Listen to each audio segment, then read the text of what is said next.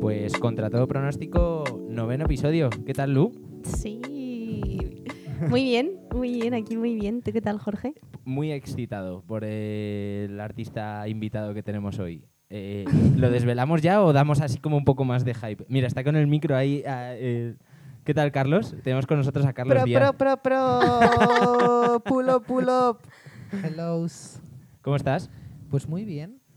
Estamos en mi casa, gente. O sea que. ¿En tu casa dónde? En Madrid, en Madrid. Nos hemos ido a Valencia, ¿te ¿Te imaginas? imaginas? Nos hemos ido. Que, mm, na- en un futuro, a lo mejor, ojalá, ya Ojalá. hay una red aquí de movimiento nacional. Nunca Sí, nunca. Ojalá, ojalá. Y tenemos sucursales así como en, en todas las ciudades. Total. Corresponsales. Corresponsales, sería la leche. Increíble. Antes de empezar, siempre, siempre le decimos a la persona que venga que, que se presente un poco, que cuente un poco cómo, cómo, cómo es su trabajo, en qué está ahora mismo, eh, que se describa, que sé que es algo que no nos gusta mucho hacer, pero No, no, no. a tope. Se dice, venga, va.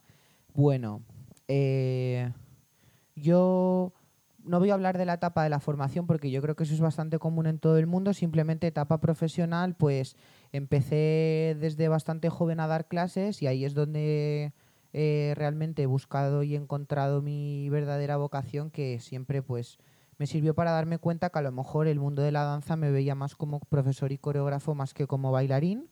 Y pues es eso, eh, poco a poco empecé a dar clases, eh, pues gracias a redes sociales siempre empiezas a tener un poco más de impacto y un poco más de facilidades para eh, poder conseguir trabajos de fuera y pues bueno, poquito a poco workshops, workshops, workshops. eh, y nada, pues por un lado mi carrera pues ha ido por ese sitio donde pues afortunadamente he podido compartir en muchísimas ciudades de España y bastantes países de Europa. Y, y nada, luego otra vertiente, pues, a la, pues como coreógrafo pues empecé eh, sobre todo creando piezas con grupos de competición, pero eh, hubo digamos dos grupos, eh, uno es Free Up que pues lo coreografía con Karu y luego Homies que fue un mega crew que creo que han sido eh, dos Que de los apenas volaba. trabajos sí, Que lo yo creo que han petó. sido dos, dos de los trabajos que más impacto ha dado a mi carrera, como, tanto como coreógrafo y como profesor, porque bueno, el mundo de la competición, al fin y al cabo, en España eh, hay muchísimos bailarines y muchísimo movimiento y es creo que eh, un- una muy buena plataforma ¿no? para poder dar también a, a conocer tu arte. Y nada, y eso pues ha ido derivando a diferentes cosas. Abrí mi estudio de baile hace seis años eh, y nada, creo que... eh, Que es Home Dance Studio. Home Dance Studio en Valencia. en la y- calle. Bueno, en la calle mejor no decirla porque vamos, eh, parece eso. Eh, pero bueno, también por otro lado, pues eh, tenía inquietud de cambiar un poco como las cosas en Valencia respecto a la formación, porque veía que había muy potencial, pero era una ciudad muy de personas emigrantes, de Ujú. incluso hasta formación, y creía que había el potencial y el talento suficiente como para poder impulsarlo desde la propia ciudad. Y bueno, pues por otro lado ha sido como el, el gestionar una escuela, etcétera, etcétera. Y ya pues lo último que es la etapa más nueva es cuando empecé a contratar, bueno, empecé a contratar, me empezaron a contratar artistas. eh, Estaría pues guay nada, que fuese para- al revés, ¿eh? Sí. bueno, sería muy fuerte. Eh, pues me empezaron a contratar artistas ya pues para mm, llevar la parte creativa en cuanto al movimiento de, de, pues eh, videoclips, es lo que más he hecho, porque también es cierto que ha habido todo el tema COVID, eh, pero bueno, videoclips, directos, etcétera, etcétera, etcétera, como coreógrafo y la verdad es que estoy súper excited. ¿Crees que hay un punto de inflexión en todo ese proceso que has dicho? Porque, o sea, en realidad hay como muchas cosas que generan ese punto de inflexión. El, el- el boom de, de, de Homies creo que es uno de ellos. El boom de que empiezas y das el salto internacional creo que también aporta. Pero ¿crees que hay como un momento o tienes tú un momento especial en el que digas, joder, a partir de este momento fue como... Yo diría que sí. Y es que em, creo que mi, mi trayecto ha sido como bastante progresivo, muy pasito a pasito, suave, suavecito, pero eh, sí que es cierto que hubo un momento y es, yo era una persona que la verdad es que siento que descuidaba mucho mis redes sociales. Pues al fin y al cabo tenía muchísimo material porque daba muchísimas clases, coreografiaba muchísimo, pero bueno, Instagram es algo que la verdad es que siempre me ha dado bastante, bastante pereza.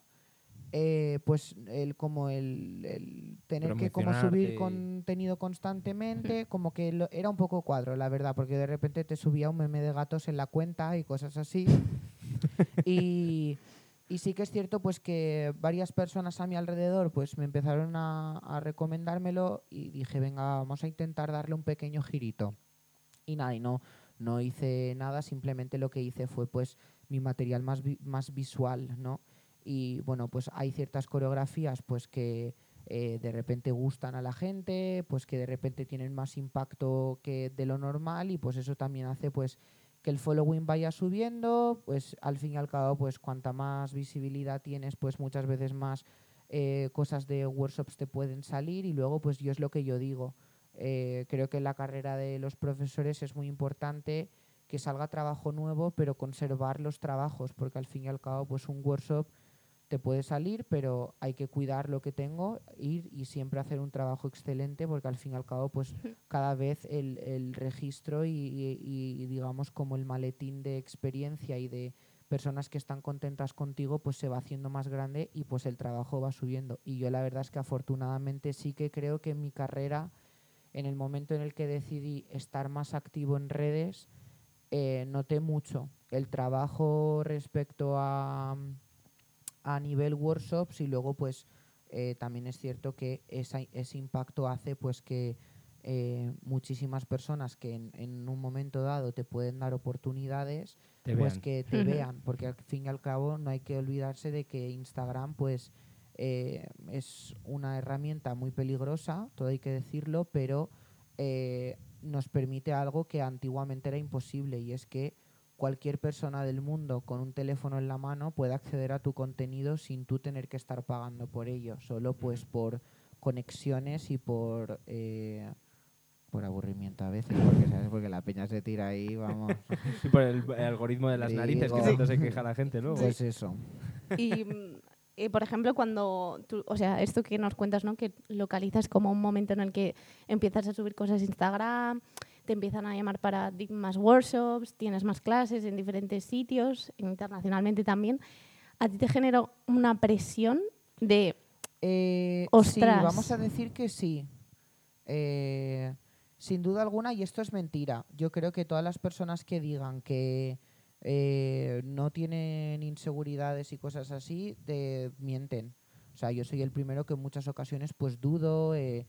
Sí que es cierto que eh, al menos lo que a mí me pasa es que en muchísimas ocasiones el- eh, no tiene que estar el material perfecto para ti, ¿sabes? Porque lo que para ti significa una cosa, para otra persona puede significar otra. Y yo creo, pues que, al menos por mi experiencia, que pues es bueno, ¿no? El, el seguir dando eh, mm, seguir dando material tuyo, siempre que estés conforme y estés a gusto y estés eh, orgulloso de lo que estás haciendo. Eh, pero sí que es cierto que cuanta más eh, más presión a lo mejor o más following yo creo que una persona puede tener, pues más se, a lo mejor se puede plantear ciertas cosas, pues porque bueno, ahí está la fucking cabeza que a veces pues siempre quiere Es puñetera. Sí, exactamente. Al fin y al cabo, pues hay unas expectativas, ya no es tuyas, sino también de la gente, que esperan que... La impaciencia. Y pasa todo, ¿sabes? A mí me ha pasado muchas veces que yo he hecho, por ejemplo, montajes de homies de los que me he sentido muy orgulloso y que el año siguiente ya muchísimas personas me decían qué ansiedad y qué ganas de ver el montaje de este año. Claro, Y yo diciendo qué coño voy a hacer este año porque Todavía ya la no- gente no está sé. esperando a que, que, A ver el que numerazo impacte, que- ¿sabes? Entonces, en ese sentido, eh, pues sí, pues hay un poquito de, de presión, pero bueno, yo creo que lo importante es que esa presión no te afecte. O sea, que Hmm. no te pare, ¿sabes? Al fin y al cabo va a estar ahí, pero bueno, hay muchísimas herramientas de gestión y, y que al fin y al cabo pues es eh, algo que va a acompañarte en tu camino. Yo creo que eh, a todo el mundo le pasa y que pues en ocasiones simplemente hay que no escuchar o eh, saber gestionar esos pensamientos y mirarlos con cierta objetividad para ir en- desfragmentándolos y que llegue un momento que no te bloqueen a poder hacer algo, ¿sabes? Totalmente. Antes estábamos hablando off the record eh, que, que ahora estás en Madrid, ¿no? Estás viviendo en Madrid de Sí. miércoles a domingo. Tengo casa. Estamos en que ella. decirlo. No está en un hostal. Eh, no, sí, eh, tocaba un poco, sobre todo tenía la sensación de, porque ahora mismo, afortunadamente, Madrid es una ciudad que me está llamando muchísimo porque pues es ciudad capital, la industria está aquí, y sí que es cierto pues que afortunadamente mucho trabajo está saliendo aquí y bueno, pues me sentía un poquito nómada del mundo porque pues no tenía un sitio donde dormir o a lo mejor hacía muchas noches de hotel y me estaba cansando un poco, entonces pues también decidí el, bueno, voy a tener como un asentamiento eh, en Madrid, también cerca de gente que con la que, pues, amigos de toda la vida, y digo, y también pues bueno, tengo mi sitio. Entonces, oficialmente tampoco vivo aquí porque no tengo mis cosas, pero bueno, es mi dormitorio cuando vengo aquí a trabajar y también es cierto que ahora paso mucho más tiempo aquí porque todas las regulaciones COVID en Valencia, they crazy, entonces... eh, bueno, vamos, vamos pues, por chica, camino también. eh, pues para estar en mi casa mirando el techo, pues me vengo aquí y, y hago algo, ¿sabes? Por lo menos me doy un, paje- un paseo por el retiro, porque vamos, Hasta las es 10 de la noche podemos estar. Valencia todo cerrado a las 6, Ya, ya, ya. restaurantes cerrados, las escuelas vamos en camino a y eso. Las Pero no quiero hablar del Mm, COVID, vale, ¿vale? vale, no, vale, no, vale. no. COVID vetado. Eh, ¿cómo, cómo lo compaginas el, el hecho de estar en Madrid, en Pues es hacerse la idea. Eh, yo creo que el que algo quiera, algo le cuesta. Y hay muchas cosas que eh, creo que hay que tener visibilidad, eh, no visibilidad, sino hay que visualizar las cosas a largo plazo, que en muchas ocasiones cosas que pueden ser pesadas, pues eh, al fin y al cabo, pues pueden eh, atraer cosas muy positivas. Tenemos que ser inteligentes y tenemos que pensar que al fin y al cabo la carrera de los bailarines es una carrera eh, pues muy precaria en ocasiones, pues porque eh, el hecho de que consigas trabajo un día no significa que al día siguiente vayas a trabajar, que tenemos que estar constantemente en, en pues mm, En activo, sí. regenerándonos en activo, moviendo y yo pues eh, sí que es cierto que en su momento tuve el flash de necesito estar en Madrid eh, pues para ir teniendo eh, contacto con la industria, porque al fin y al cabo Valencia es una ciudad increíble para vivir, increíble, increíble para formarse, increíble clima, increíbles personas, pero hay que ser honestos, o sea, industria en Valencia, cero Hay poco. cero. Entonces, eh, y lo que hay tampoco es esa industria que sinceramente a mí me inspire muchísimo. Entonces, pues tuve un poco como el flash de necesito empezar a tener más contacto con Madrid y no dos veces al año. Y bueno, Jorge es consciente de ello. Empecé a venir hace dos años y medio o así. Todas las semanas me venía en coche, tres horas y media. Locura. Daba cuatro horas y media de clase Esta- y me volvía el mismo día a Valencia. Es que era muy locura eso, ¿eh? De todas Y- maneras. Y sí que es cierto que sí, es cansado, por supuesto que sí, pero bueno, pero es que es lo que hay. Al fin y al cabo, pues eh, me ha permitido seguir dando clases en otros entornos, ir refrescándome, otras personas. eh, y bueno, en el momento indicado, pues también es cierto que cuando he tenido la suerte de, de pues poder conseguir trabajos que en estos momentos me inspiran muchísimo, pues también ya ser una persona que estoy más familiarizado con eh, la comunidad que a lo mejor hay dentro de la industria en Ujú. este país, ¿sabes? Sí, ya, que ya no te ven como la persona que viene de Valencia, sino, Sí. hostia, Carlos está en la comunidad de Viviendo en Madrid. y es de la- Galicia, eso ¿sabes? es, Pues eso es. está claro, España es un país pequeño, pero... eh, Aquí es, Va por, va por. Bar- Pero va por está claro, o sea, eh, es, es, es algo que es como bastante de cajón. Y sí que es cierto, pues que Madrid es, es lo que hay. Ya está. Es la caña Es- y ya es lo está. que hay. No, la caña es toda España, vamos a decir. Yo eh, amo España a un nivel fuerte. No quería, no quería meter, no Yo quería lo amo, generar. me encanta el país. Eh, sí que es cierto que es una realidad y es la persona eh, que le llama a la industria, me explico, cantantes, televisión, Sí, sí, sí, sí. You know where you need to be, you know, porque sí, es sí. que es, que es blanco y en botella. Es como Sí, es que no, no te te vas a ir al. Reino Unido para mudarte a Newcastle, ¿sabes? Pues no, ¿dónde estás viviendo? Pues en Londres, obvio. No te vas a ir a Estados Unidos a vivir en Denver. ¿sabes? Pues no, A pasar frío. Exactamente. No sé ni dónde está Denver, pero bueno, lo primero que me ha venido a la Te ha mente. sonado así. No, pero sabemos. Ha sonado o- no- a pueblo. Nos, nos imaginamos que hace un frío de Denver ha sonado a Sí, pueblo. sí, totalmente. ¿Sabes?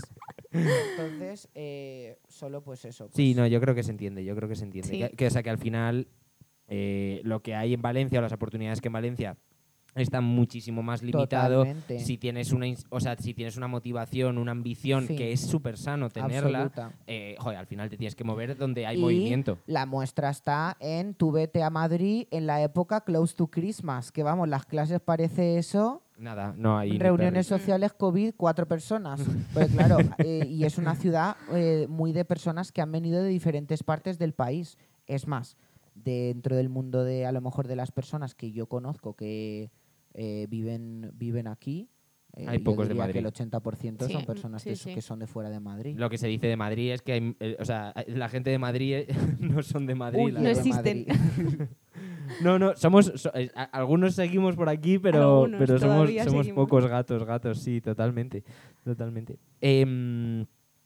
Yo, yo quiero retomar una, una de las entrevistas que hiciste tú y que, que yo creo que, que- que tuvo bastante repercusión, que fue con la, la que hiciste con Albert, Sí. que hablasteis de, de los cachés. Eh, a, a mí hay, a mí hay algo que, que como espectador de eso me, me- me generó un poco de cortocircuito. Y, Ok. y era lo que, lo que hablabais de eh, si tú como coreógrafo llevas a X personas, te mereces ese caché. Que hasta ahí yo estaba de acuerdo, ¿no? Y, corrígeme si me estoy equivocando en algo, ¿eh? que, hace, hace un tiempo. Em, eh, yo pensé en ese momento, joder, si tú como coreógrafo estás tan seguro de llevar a tantas personas, eh, eh, acuerdo un porcentaje y digo, oye, mi caché es porcentaje. ¿Cómo lo ves tú eso? O sea, ¿hasta qué punto? Porque creo que también has, organizado, ¿cómo, ¿cómo tienes tú mapeado el hecho de decir, joder, pues eh, tengo, porque creo que es algo que tenemos en España un poco concebido, y no, y no hablo por ti, eh, pero creo que hablo en general de la danza, lo del tema de los cachés eh, es como una línea muy fina de entre el me flipo un poco o me quedo corto incluso. Total. Vale. eh, em, estamos hablando de los cachés como profesor, Como profe, ¿verdad? Sí, como vale. profe, como profe, sí. Vale, eh, yo tengo como mm, dos opiniones al respecto y creo que eh, al menos en, para, en mi opinión es el balance entre las dos. Por un lado, es muy importante saber artísticamente tú en qué punto estás y como profesor en tú en qué punto estás, porque hay muchas personas pues que a lo mejor eh, pues sus carreras se pueden ver muy impulsadas pues por ser bailarines y, y que eso al fin y al cabo les da oportunidades como profesores cuando a lo mejor no es una persona que tiene ese bagaje como profesor. Eso por un lado. Eh, y yo creo que ese éticamente ese es con lo que yo más conecto. Al fin y al cabo, tú te tienes que asegurar que cuando a ti se te está contratando como profesor, lo eres. No, no, no Mm. comparto la teoría de eh, me da igual porque esto es, un, esto es una realidad. El dar clases es un salvoconducto para muchas personas. Y creo que ahí sí que es cierto que se desvirtúa un poco la, la- la importancia que un profesor puede adquirir en la carrera de una persona. Mm. Y es que al fin y al cabo somos personas que tenemos que intentar dar lo mejor de nosotros para el aprendizaje de alguien. Pero es un poco como para algunas personas el plan B. Es muy sencillo dar clase. Exactamente. O sea, es, No muy, sen- es muy, es sí, muy es muy sencillo, sencillo acceder, a dar acceder a dar clase. clase, no, no dar clase, perdón. Totalmente. Me ha mirado Lucía con una cara para que Entonces, no... eh, ¿eso qué conlleva? Pues que creo que ha habido... Hay personas pues que a lo mejor pues no les llena y creo que es muy importante que cuando tú coges un trabajo seas consciente de que hay personas que están pagando por él y que eso significa que tienes que dar tu do de pecho y tiene Mm. que, tienes que hacer que algo merezca la pena, independientemente de lo que hagas, seas profesor, bailarín o camarero, me da igual, en cualquier profesión. Ganar del sueldo. Sí, totalmente. Entonces yo creo que eso es como para mí el primer filtro, ¿no? En el momento en el que tú te sientes ready o en el momento en el que te consideras que tienes X experiencia, etcétera. Pero luego, pues con Albert, que es como lo que a lo mejor sí que podía eh, ser un poco más eh, code and code extraño, es el tema pues un poco como de los cachés dependiendo de el, el impacto. ¿vale? El evento. Y esto es una realidad. La danza, en el momento en el que las redes sociales entran a formar parte, es algo que ha pasado a ser viralizado, o sea, es algo viral. Y es algo que es un producto, y es un producto que se consume. Entonces, la realidad está en que ese producto, ahora voy a hablar todo totalmente a nivel económico. Sí, sí, sí. A nivel de producto es algo que da dinero y da una X cantidad de dinero. Entonces, si una persona, y es en mi punto de vista, si una persona de repente se genera un workshop y ese workshop da 5.000 euros de beneficios netos, vale, vamos a decirlo, yo creo que ese, ese baremo también eh, puede ayudar a una persona a decidir cuál es su caché. Sí, sí. ¿Por qué? Porque sí que es cierto que hay muchísimas personas que pueden decir, es que 2.000 euros por una clase es una aberración. Vale, es mucho dinero. Pero también es mucho dinero lo que ganan los futbolistas. También es mucho dinero lo que ganan muchísimas otras personas. Y yo 100%. creo que eso va directamente proporcional a la cantidad de dinero que esas personas pueden generar a un organizador. Entonces, ¿la realidad cuál es? Y voy a poner el ejemplo básico. Ahora en España se trae a una coreógrafa con el nombre que puede tener Parris o que ha tenido Parris en muchísimos años y ponen la clase a 60 pavos una hora y media y vamos, sold out al minuto, Sí. 200 Sí, sí. personas Sí, sí, sí. y en el Santiago Bernabéu te hacen el workshop. ¿Sabes lo que te quiero decir? Entonces, eso lleva a que haya X personas pues que tengan cachés muy altos, pero la realidad está en que si esas personas fuesen a cachés más bajos, habría un excedente de dinero que al fin y al cabo Sí, se quedaría el organizador. organizador. Y Tampoco el considero que el organizador sea la persona que tiene todo el mérito respecto a un evento. O sea, creo que es un combi entre eh, la fuerza que a lo mejor pueda tener un line-up en cuanto a calidad y en cuanto a pues visibilidad de, de, de, pues está claro, al fin y al cabo. De pues, coreógrafos más cuando ves reconocidos un y más workshop, conocidos. Está claro, tú ves un workshop y las cabezas de cartel no son en muchas ocasiones los mejores profesores. Las cabezas de cartel Sí, en muchísimas más ocasiones van a ser las personas con más impacto o que más beneficios económicos pueden atraer a un evento. Entonces yo creo que sí que es cierto que es muy importante encontrar el equilibrio y creo que a veces la balanza se desequilibra en el sentido de pues que hay mucha gente que puede tener mucho impacto pero no tiene ese grado de experiencia como para poder decir "Mm, valgo esto. Y ese, por ejemplo, sí que es cierto que creo que es el trabajo de ir haciendo cada vez tu cajita de experiencias más grandes. Y creo que ese, por ejemplo, puede ser que sea el coreógrafo que sea coreógrafo de un workshop. Voy, doy una clase, en su momento pues puede generar dinero a un organizador, pero cuando llego mi falta de experiencia implica que hayan ciertas situaciones que mm, no repitan. Ujú. Yo lo he visto además con muchos, o sea, mm, yo he ido varios años al, bueno, y Lucía se ha venido conmigo alguna Sí. vez al Fair Play. O sea, es, es Polonia, ¿no? Sí, Sí. en Cracovia. O sea, es acojonante. O sea, es un festival de música hecho danza. O sea, Total. es ac- acojonante. Claro, o o sea, a sea, nivel de... ahí eso parece Sí, ah, ahí no, es-. Y, y si, si Sí, tú sí, o nos sea. hicimos cuentas así como muy a alto, eh, puede ser como medio millón bruto. eh, Bestia. sí, sí, muy, muy bestia. Eh, y- claro, y lo piensas y dices, hostia, normal que un tío que venga aquí Claro. Vale, pero mi reflexión es, ¿cómo, cómo precalculas tú eso? O sea, ¿cómo dices? Pues mira, yo te lo voy a decir lo que yo hago. ¿vale? No voy a dar cifras No, porque no, si no, no, no. hago spoilers, ¿vale? Pero eh, yo en mi trabajo tengo dos baremos. ¿vale? Tengo por un lado el baremo de la cantidad de clases que doy, al fin y al cabo, pues siempre cuantas más clases das, siempre pues puedes ajustar un poco el precio y sí que es cierto que tengo tres baremos de precios dependiendo de la cantidad de gente que haya. Eh, menos de 25 personas, entre 25 y 35 personas y más de 50. Yo en el momento en el que una clase hay más de 50 personas, sí que es cierto que ya lo considero evento, ya no lo considero un workshop cute en una escuela. Entonces, eh, yo sí que es cierto que desde hace como un, tiempillo, como que lo trabajo de esa manera, porque también hay, creo que hay que comprender que hay muchas ocasiones que quieren trabajar personas contigo, pero simplemente quieren hacer algo humilde. Entonces a esa persona no puedes llegarle con Claro. un Y bate decirle, y pegarle una sardinita Mil pavos la clase. Claro, en- Claro. en toda la cara.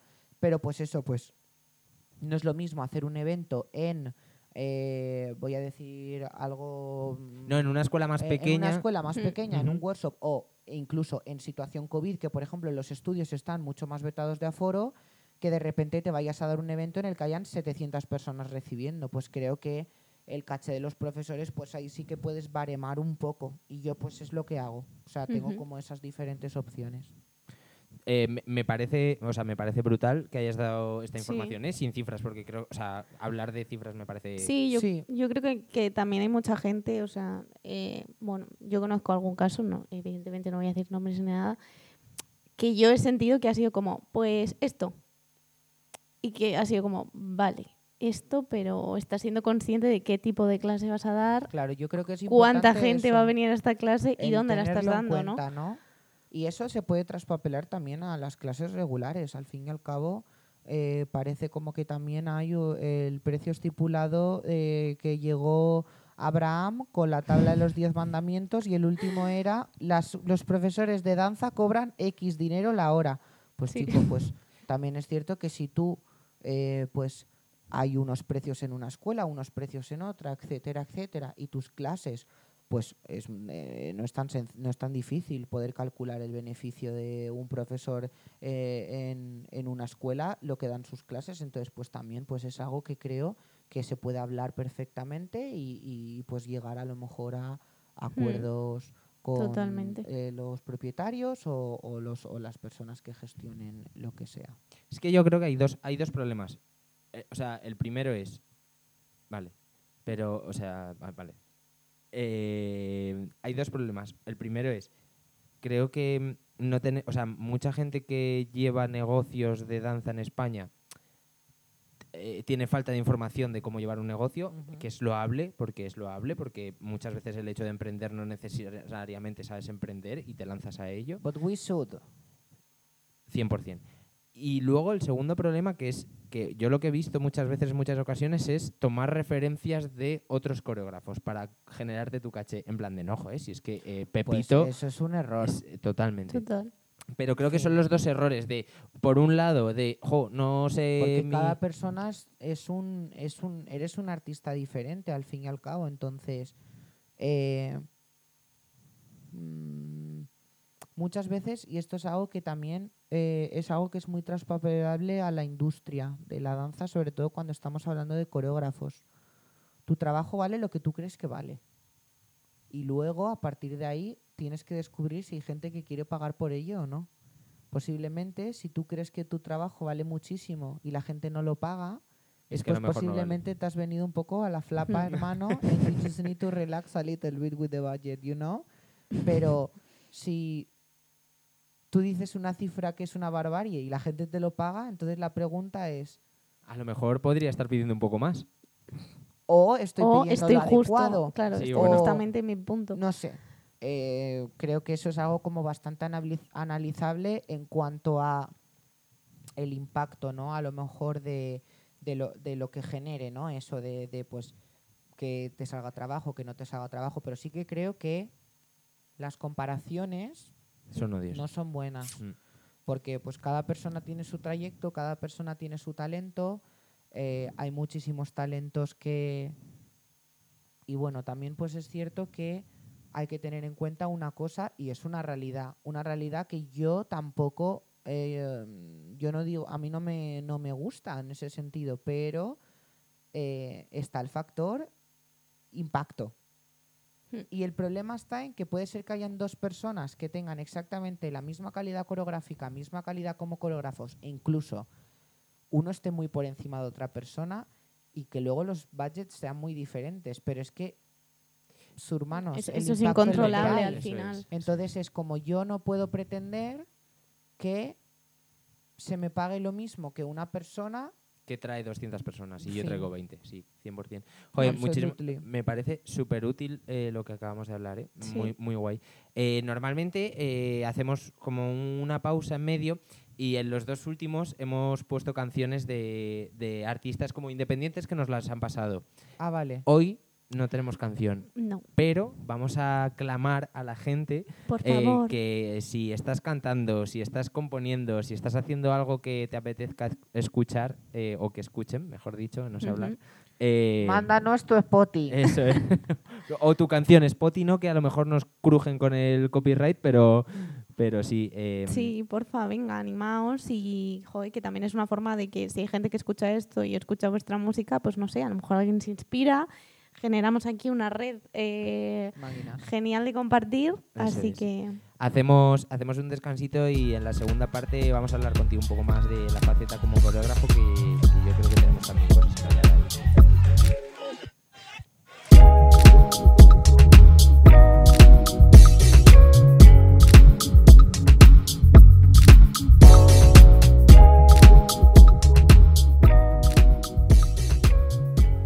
no ha habido canción, pero la verdad que la instrumental que ha sonado es bomba. Increíble. Eh, en esta segunda parte tenemos preparadas como varios temas un poco más relacionados con, con la etapa que yo creo que estás viviendo más intensamente ahora, Ahora. que es eh, todo el trabajo con, con más la industria musical, ¿vale?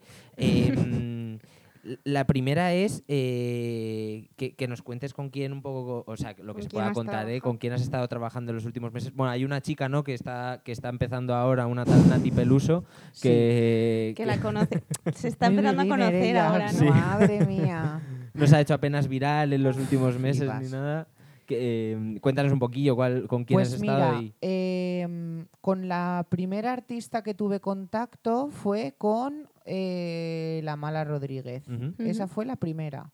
Eh, solo pues que por H o por B eh, pues se alargó un poquito hasta el momento en el que empecé eh, trabajé con ella. Eh, voy a hablar eh, de artistas a lo mejor con un poco más impacto, con un poco más de reconocimiento tú para que la gente se ubique. Eh, y nada, pues simplemente pues Nati me descubrió eh, pues por redes. cómo no Eh, y yo sé que también Cristian, que fue eh, la persona que estuvo trabajando con ella anteriormente, que ha sido amigo de ella durante muchísimos años, porque llegaron a vivir juntos, eh, eran compis de piso, también me recomendó. Entonces, pues fue como un poco como un combi. Y nada, pues empecé, eh, ya firmó con Sony eh, para sacar el, el- El el LP. álbum, el de Calambre. Y, y nada, pues a partir de ahí, pues eh, todo lo que ha sido relacionado con danza, pues lo he hecho con ella. Eh, y bueno, o sea, in love absoluto, no puedo más, ¿vale? Eh, no, pero es muy fuerte, ¿eh? Muy bomba el fenómeno, ¿eh? Lo de Eh, Bizarrap, eh, increíble. Sí. O sea, cada single que ha sacado ha sido un bombazo. A mí tengo que reconocer que me hace muy feliz porque eh, me gusta mucho ver que hay personas pues que también tampoco están haciendo material mm, que sea tan mainstream o tan viral en ese sentido y que al fin y al cabo que consiga hacerse viral, ¿sabes? Es como...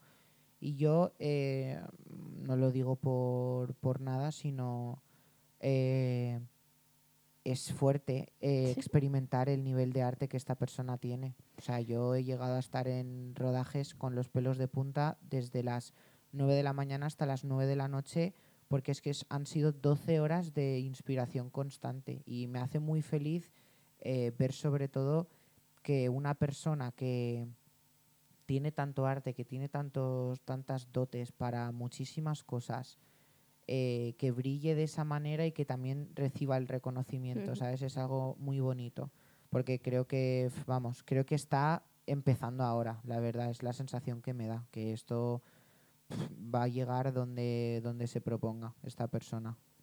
Sí, además es que yo creo que tiene como mm, una personalidad Total, tan propia, ¿no? Y un, La actitud. Sí. ella crea, se ha creado mm, a ella misma y es ella Sí. misma y nadie más. Y que luego es eso, que es muy natural, es una persona que, no sé, tiene mucha magia. Pues yo la verdad es que la amo, ¿eh? Y, Increíble. y, por ejemplo, ¿cómo es trabajar? Porque supongo que a lo mejor otros artistas son más mainstream y más van en la línea, pero alguien que tiene tanta personalidad, Claro, yo supongo que creo- es más Mira, vamos a complicado, hacer un recorrido y ahora Dale, os voy dale. a eso, ¿vale? Venga. Porque eso ha sido también algo como que me he dado cuenta lately. Eh, bueno, he estado haciendo bastantes proyectos con Nati, hice el videoclip de Business Woman, hemos hecho varios proyectos pues que aún se han quedado ahí como en Stand-by. Exactamente. Em, pues luego pues también hicimos la actuación de OT, hemos hecho Sana Sana, eh, se hizo Delito, que por cierto Delito coreografié por Zoom, o sea, fuerte, No jodas. porque esto se rodó en Buenos Aires. Ah, y yo Ah, estaba esta es la que, sí, la sí. que ha última, hace ¿no? nada, ¿no? Eh, y, y en su momento la idea era yo ir a Buenos Aires a rodar, pero por todo el tema COVID tenía que hacer no. cuarentena en Argentina. Ah, yo me hubiese ido, ¿eh? Eh, pero por, tenía que hacer cuarentena en Argentina al volar desde España. Y claro, no había tiempo físico y al final pues se tuvo que hacer eh, online. O sea, increíble. O sea, tú estás en el rodaje conectado por Zoom. Sí. O el... pendiente todo el día Ostras, del teléfono, madre encima con las diferencias de horarios, pues si necesitaban algo. Pero la verdad es que es cierto que el rodaje fue súper, súper eh, rodado. Entonces fue algo eh, muy satisfactorio. Bueno, he hecho cosas con Nati, luego estuve trabajando una pieza con Mala Rodríguez para un- el directo nuevo que llevaba porque había sacado un álbum nuevo y, y pues uno de los temas me ofrecieron coreografiarlo a mí, lo estuve, tra- eh, lo estuve trabajando con ella, eh, luego he hecho eh, un videoclip con Lali y con Kazu, que son Ujú. dos artistas también argentinas. Argentinas. eh, bomba.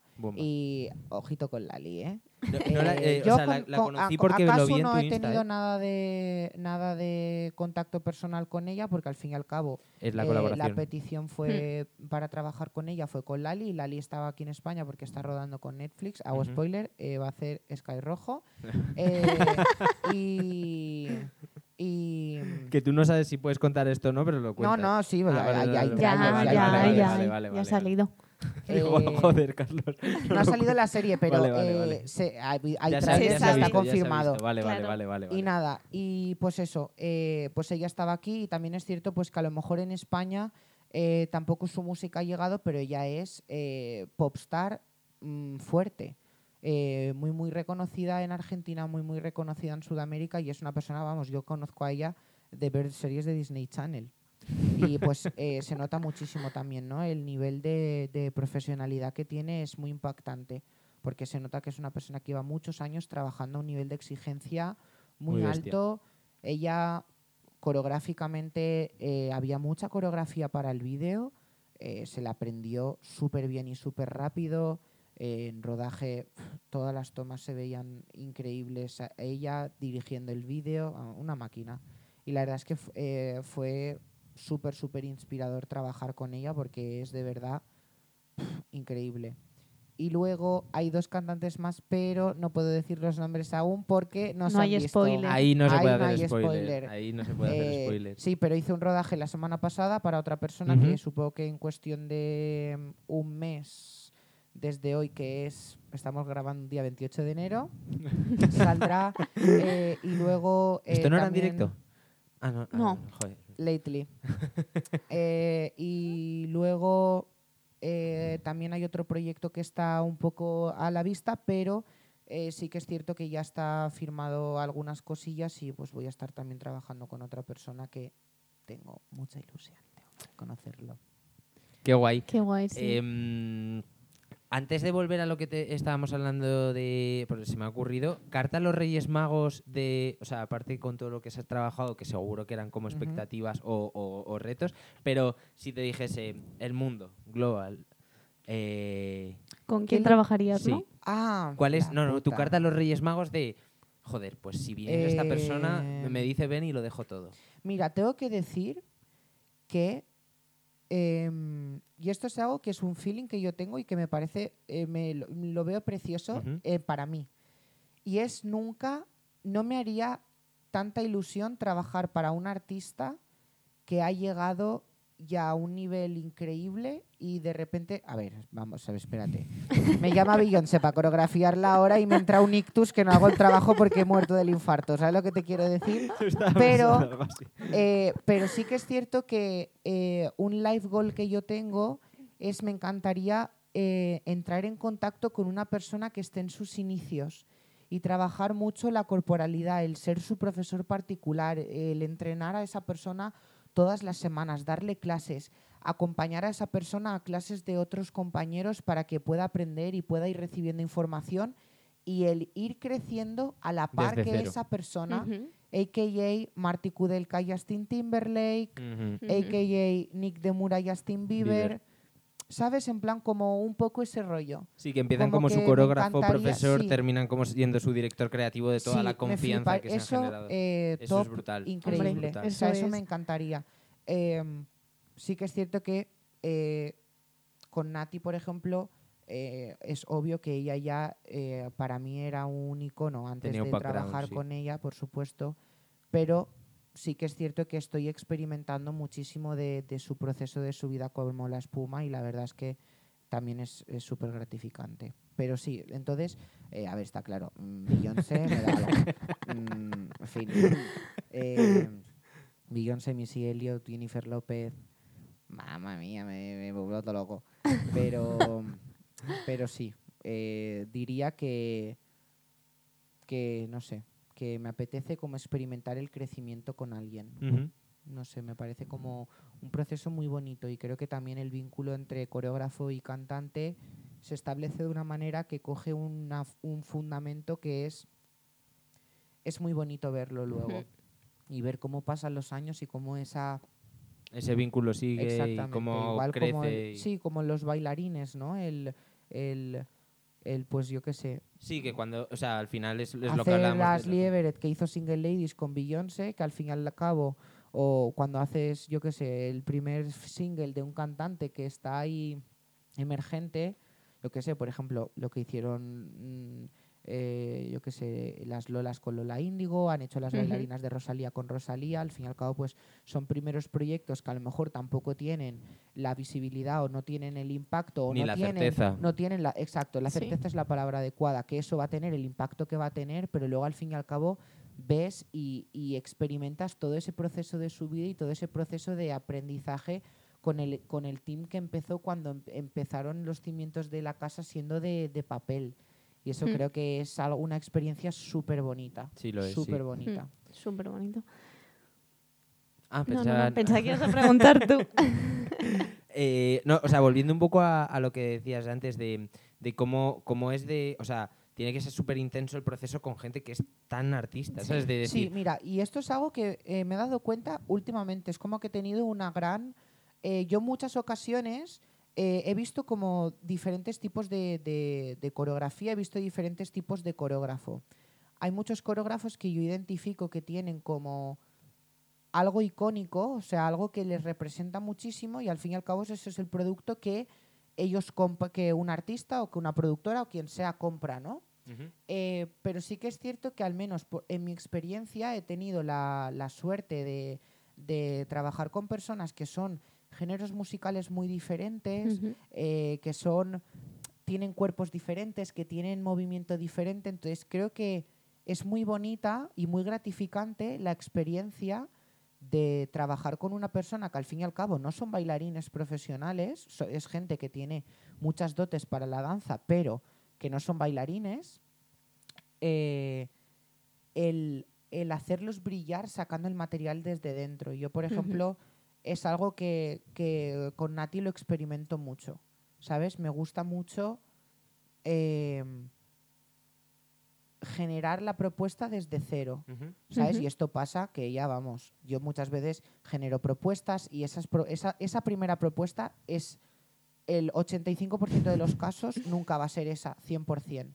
Es como una, una base en la que se empieza, en la que y es descubrir el movimiento y pues por ejemplo yo qué sé, ahora que acaba de salir la semana pasada el videoclip de Delito, yo la veo y la veo a ella brillar de una manera que digo, qué guay, ¿no? La experiencia del crear el movimiento no para que tú brilles, sino el generar el movimiento para que otra persona, desde su organismo, que es su cuerpo, se sienta cómodo y se sienta con la certeza de, de- de saber dónde va a, ser, va a ir el cuerpo, porque al fin y al cabo es un movimiento que se convierte en intuitivo. Y creo que en muchas ocasiones, cuando es como algo muy, em, muy estipulado desde un principio, puede ser algo que sea incómodo. Y es a lo mejor en lo que, pues en ciertas ocasiones, no llega a lo mejor ese artista a sentirse lo cómodo que se podría sentir en el movimiento, entonces tampoco se ve un resultado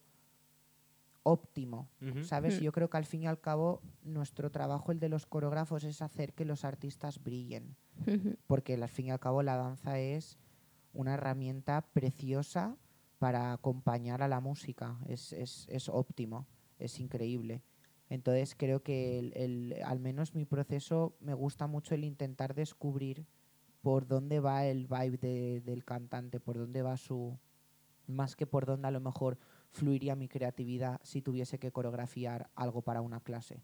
Porque yo para una clase coreografío de una manera muy diferente que cuando Claro. coreografío para un escenario o que cuando coreografío para, Para un, un videoclip. sí. O sea, es, son puntos de vista muy, muy, muy distintos. Mm, Y que al final, es que, bueno, es que son procesos completamente distintos porque Totalmente. tú trabajas con una persona que tiene una personalidad y más si ya es un artista que tiene una estética o un desarrollo, aunque sea mínimo, al final es una persona y te tienes que centrar en ella. Una clase, a lo mejor, eh, sí, evidentemente tienes un objetivo eh, con una es un coreografía, proceso pero de aprendizaje Claro. en la que posiblemente en muchas ocasiones eh, los profesores llegamos al límite de, de- de la presión de, de va- de trabajar hasta el punto en el que en muchísimas ocasiones en todas las clases no se cumplen las expectativas, pero porque Pero es que es normal. tiramos, ¿no? Pero pues a la hora de hacer un vídeo y muchas veces estamos hablando que son vídeos que ensayamos un día y rodamos al día siguiente o Y que ¿sabes? pueden surgir y- cambios en incluso en el mismo día, adaptaciones. Entonces creo que es muy interesante la propuesta de escuchar mucho el, el- lo que pide el cuerpo de esa Ujú. persona, porque al fin y al cabo yo no salgo bailando en el vídeo, no, no soy yo la estrella. La estrella es la persona que está de protagonista y, la- y es muy importante que yo creo que los coreógrafos demos confianza a que siendo un terreno que para, para muchos de ellos eh, es más inseguro que el vocal, porque al fin y al cabo son cantantes, eh, creo que es muy importante que los coreógrafos trabajemos desde el punto de trabajar el movimiento para que ellos lo sientan tan seguro como para no tener que pensar tanto y disfrutarlo más y que se vea que las emociones nacen desde un lugar real y que luego eso tenga la reacción.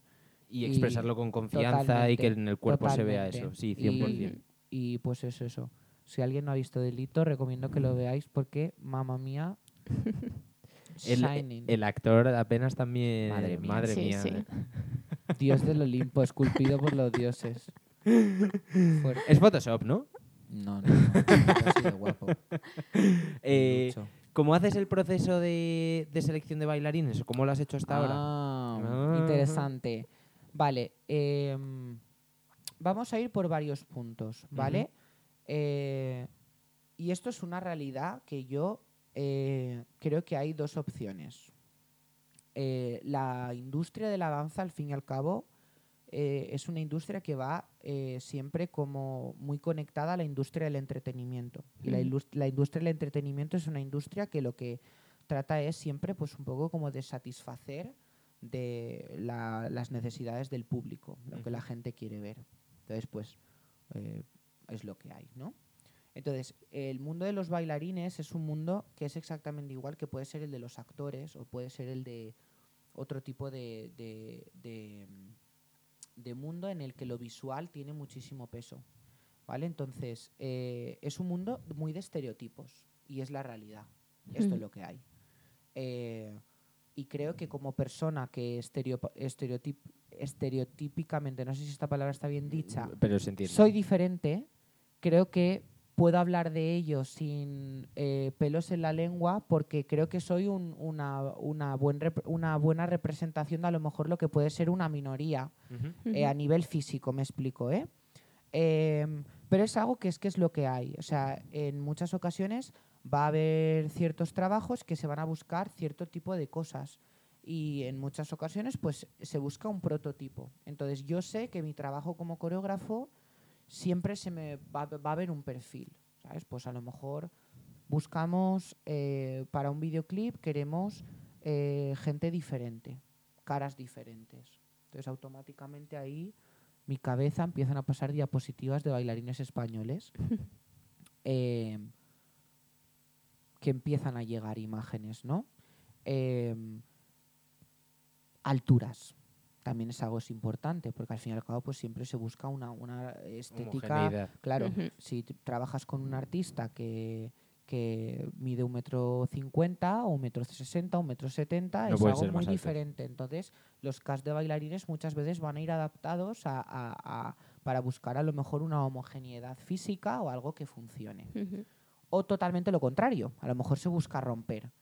Entonces, eh, yo creo que el primer factor es qué queremos transmitir con esto, ¿no? El qué buscamos, eh, pues vale, pues queremos esto, esta es la historia del vídeo, queremos eh, plan, plan, plan, plan, plan, plan, súper, vale. A partir de ahí, pues eso, yo sí que es cierto que soy una persona que soy muy observador y, y conozco mucho a muchos bailarines que hay en este país. Entonces, eh, mm, tengo suerte de que esas imágenes me llegan. Y pues nada, pues siempre se hace ese proceso en el que se me dice pues un vídeo, vale, esto es lo que buscamos, entonces yo lo que pienso es en qué personas son aptas para ese trabajo. Y ahí es donde yo recalco la, la importancia del estar preparado, porque es muy, es muy difícil y es muy diferente. Yo como coreógrafo sí que es cierto que me veo en la obligación de las personas que recomiende para un trabajo eh, que estén ready. ¿Me explico? Porque en muchísimas ocasiones hay personas pues que es de producción o de cualquier sitio que ellos no son los bailarines. Su trabajo no es chequear si una persona baila bien o baila mal, porque a lo mejor no se dedican a ello, ¿no? Entonces yo creo que es importante en la misión del, del coreógrafo el, el nosotros pues establecer un buen filtro de nivel. Que la, que la gente que baile sea gente que sea óptima en lo que hace. Y hay gente pues que a lo mejor puede ser súper apta para algo que sea un poco más técnico y luego pues a lo mejor algo que es urbano o, o más que tiene un- movimientos más basado en, en otro tipo de estilos, pues que hay Que le cuesta ¿no? más Y- o exactamente. Entonces creo que eso es un poco como los dos filtros que yo tengo. Eh, mm, han habido también pues ciertos en, pues para ciertos trabajos pues que a lo mejor eh, la apreciación para el cast era como un poco más difícil entonces pues eh, digo vale no me apetece que se me escape gente pues entonces es tan sencillo como ¿Cómo hacer un casting? flyer Instagram we need people this height this height eh, y vamos eh, te bombardean el, el email Eh, El email, el MD, Hombre, no, no, el no. WhatsApp, el... Sí, entonces, eh, y ahí pues también es cierto que es una, una herramienta para pues también que no se te escape gente.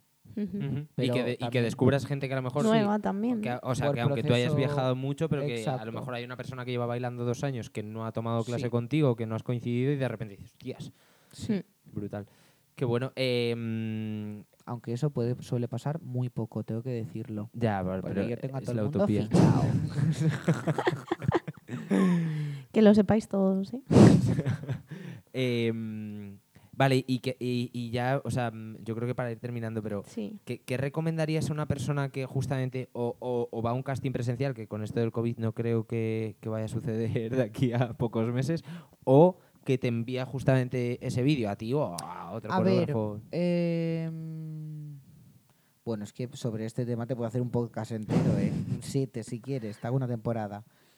Eh, Sabiendo A que ver, estás hay ya muchos aquí, factores que son importantes, me explico, pues el mundo es lo que es y justamente volviendo otra vez al tema cuando estábamos hablando con Albert, el ser humano es, es eh, muchas veces recurrimos a los recursos fáciles y hay un dicho que dice más vale malo, por- malo conocido que bueno por conocer. Mm. En muchas ocasiones, cuando una persona es satisfactoria para un trabajo y tienes experiencia con ella previamente, posiblemente sea suficiente para el trabajo que tú quieres porque ya son óptimos.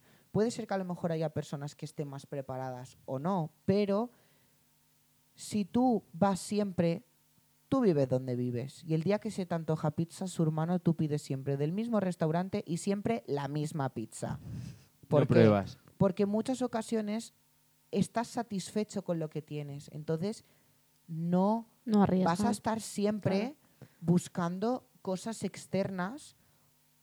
¿Por qué? Porque mm, en alguna ocasión puede ser que aciertes, en alguna ocasión puede ser que, que te equivoques, pero es algo que creo que es una ley humana.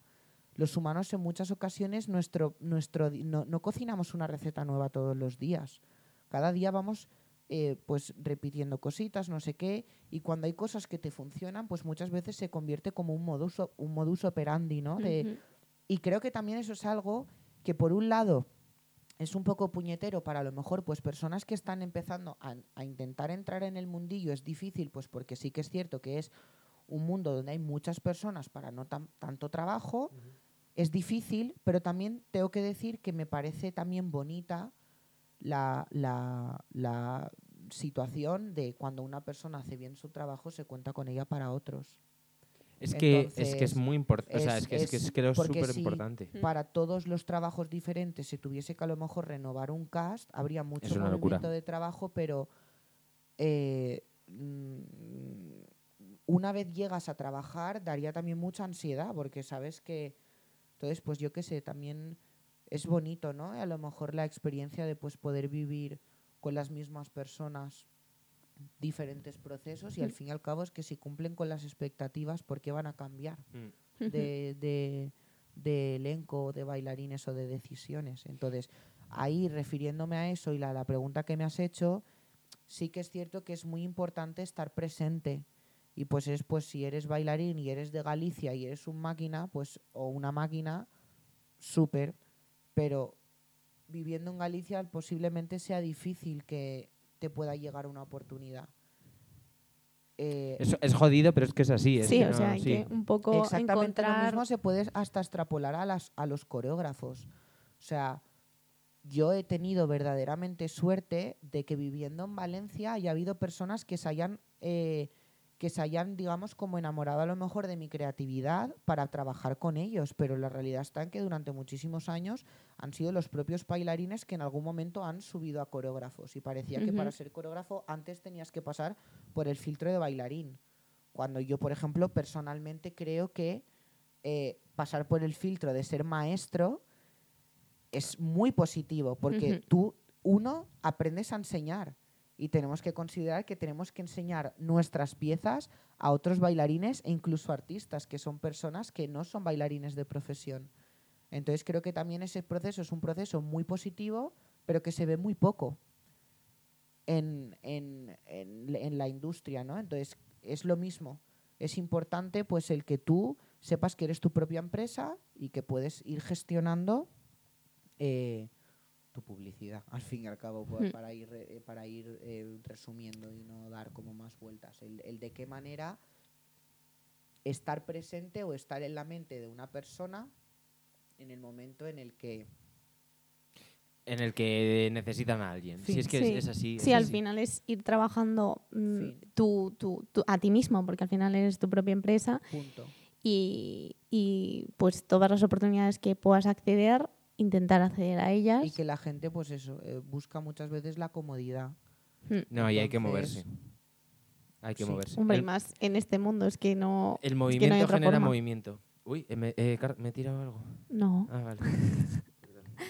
Eh, joder, pues me quedaría como tres horas más. Sí. Hay toque de queda, no se puede, no queremos molestarte tampoco más. Mil gracias por haber querido estar con nosotros, por, eh, por apoyarlo a- a- habiendo estado aquí. eh, y que de verdad que ha sido un placer. de Un placer y yo creo que ha sido súper interesante todo lo que has contado. Y pues ojalá, bueno, seguro que habrá otra charla, porque Sí, vamos, hombre. información tienes mucha para y dar y palique, regalar. madre mía. Menuda cotorra estoy hecho. Pero creo que todo lo que, o sea, creo que todo lo que hemos hablado ha sido y es bastante útil. O sea Hmm. que, que Sí, yo creo que placer, ¿eh? solo para porque hemo- hemos tratado algunos temas en plan de pues bueno, de diferentes cosas, eh, digamos como para concluir y para resumir eh, un bailarín al fin y al cabo es una empresa, un coreógrafo al fin y al cabo es una empresa. A nivel, siempre estoy hablando a nivel eh, de trabajo, ¿no? Entonces es muy importante saber qué herramientas tenemos, qué empresa soy. Si soy una empresa de hielo, pues hermano, pues posiblemente abrirme la venta en la Antártida y hacen work. ¿Por qué? Porque te cogen una pica y lo pican del iceberg directamente.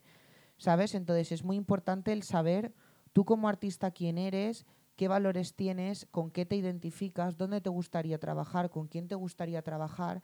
Y lo más importante es que vayas recorriendo tu camino para encontrar el sitio y el lugar adecuado y donde tú te sientas también cómodo. ¿Sabes? Que eh, parece muchísimas ocasiones como que parece que hay que vender el alma al diablo, ¿no? Para, para conseguir cosas y yo creo que es completamente eh, erróneo también. Eh, hay gente pues que a lo mejor puede hacer ciertas cosas, pero creo que es muy viable que siendo fiel a, tus gustos y a lo que a ti te guste, pues que también vayas trabajando en ciertas direcciones, pero sobre todo hay que ser conscientes de una cosa y es que tenemos que aplicar la inteligencia a la vida. Y aplicar la inteligencia a la vida implica muchísimos factores. Implica él siendo bailarín, pues cuidar tu cuerpo, siendo bailarín, cuidar tu mente, que es algo que yo veo que la gente hace muy poco. O sea, la psicología sigue siendo un tabú para muchísimas personas y al fin y al cabo pues vivimos en un mundo precario en el que hay poco trabajo, en el que hay muchas, muy pocas oportunidades y en la que hay mucha presión, en la que nos ejercemos mucha presión, en la que muchas veces esa presión se ejerce por estereotipos corporales. Entonces, hay muchos factores que hacen que esta vida sea increíble, que es lo bonito que es vivir de esto, pero hay muchos otros que hacen que esto sea un reto. Y creo que aplicando la inteligencia a ese reto hace que el camino sea infinitamente más sencillo, infinitamente más llano y que no estemos buscando el luchar por llegar a un sitio y en el momento en el que llegas al sitio estar perdido porque no sabes de qué manera has encontrado el camino, ¿sabes? Y, y, que, pues eso, que para toda la gente que escuche que, que es viable. Eh, estamos viviendo una época muy afortunada en este país, que a pesar, pues, bueno, el COVID, next, ¿vale? Pero empiezan a haber muchos artistas que empiezan a contratar bailarines, empieza a haber más programas de televisión con presencia, hay muchos más eventos, la música está cogiendo muchísima fuerza y es algo que estamos siendo muy afortunados porque a lo mejor la generación anterior a nosotros pues tenían mucho cantante pop, pero cantante pop de no contrató bailarines. Eh, y creo que eso es algo muy positivo que tenemos, que tenemos que utilizarlo, que tenemos que hacer, pero para poder llegar hay que ser smart y hay que, hay que ser una persona emprendedora y, que no te tiren para atrás, porque desde luego comiendo pipas hermana, rajando en tu casa, it's not gonna work. Hay que sudar la camiseta y ser un poco inteligente. Sí. Y yo, por ejemplo, me, me considero muy afortunado y nunca doy por nunca doy por hecho las cosas y no me gusta hacerlo, pero Mm, creo que todas las personas que han estado a mi alrededor en mi proceso, creo que he trabajado mucho, muy constante para ahora mismo estar disfrutando de lo que estoy disfrutando. Pero no es algo que venga de ahora, es algo que viene de muchísimas cosas y es algo que se reconecta con muchísimas otras. ¿Sabes? Y yo cuando coreografiaba homies nunca pensaba que Nati Peluso iba a haber un montaje de homies. Iba a pensar, y me apetece que me monte esta persona pero es todo un proceso creativo de ir haciendo cosas diferentes que te van dando bagaje, bagaje, bagaje y ahí en algún punto en tu vida pues que empiezas a encontrar cosas que son muy satisfactorias para ti y que mm, las disfrutas de verdad, pero el, seguir luchando, ¿no? Porque creo que es como muy em, eh, de cultura española. Eh, no voy a mm. generalizar, pero pasa, ¿vale? En, en muchas ocasiones es como el trabajo siempre para los mismos es que he hecho currículum si no me dan trabajo, es que no sé qué. Vale, hermana, pero si cuando echas los currículums o cosas de esas, hay muchos factores que a lo mejor tú no tienes en cuenta. Y es muy diferente el saber estar. Es muy diferente enviar un email que presentarte en una tienda apañado, aseado, saludando, siendo, siendo amable, eh, educado. amable, siendo educado, dando tu currículum en un papel decente, no en una funda que te la compraste cuando compras, tomaste la comunión, has imprimido el currículum y lo has arrugado en tu bolso. Esas son cosas que dicen muchísimo de, de, la presencia de una persona a nivel. Y creo que eso, por ejemplo, en España, eh, bueno, no voy a decir España, creo que eso en general en muchas ocasiones se descuida. Somos más comodones. sí. Se descuida y en muchas ocasiones llegan oportunidades, pero cuando llegan las oportunidades entro en cólera, porque necesitamos fotos, vídeos, tal, no sé qué, no sé cuánto, y de repente no tengo nada. Entonces de repente me tengo que hacer el currículum, de repente me quiero hacer fotos y al final, ¿qué terminas? Yendo a un casting con fotos hechas con la Nintendo 3DS la noche anterior en el comedor de tu casa. Bueno, pues it is what it is, you know.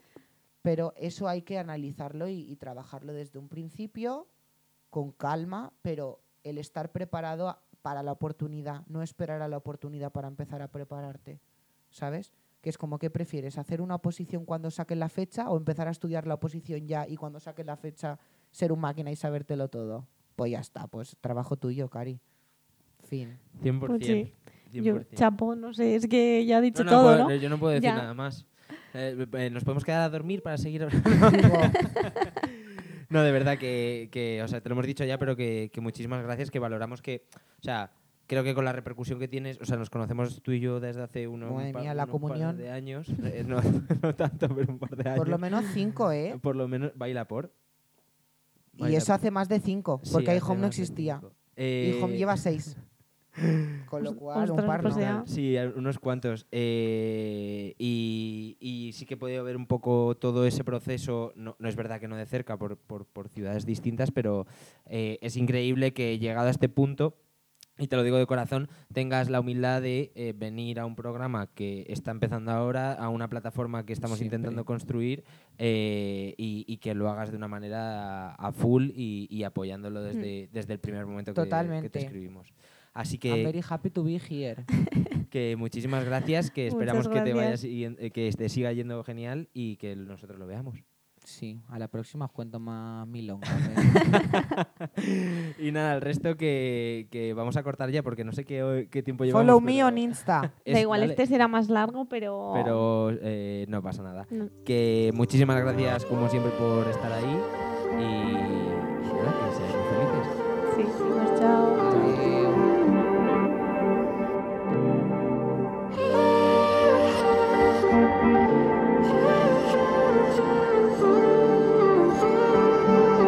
fire, fire.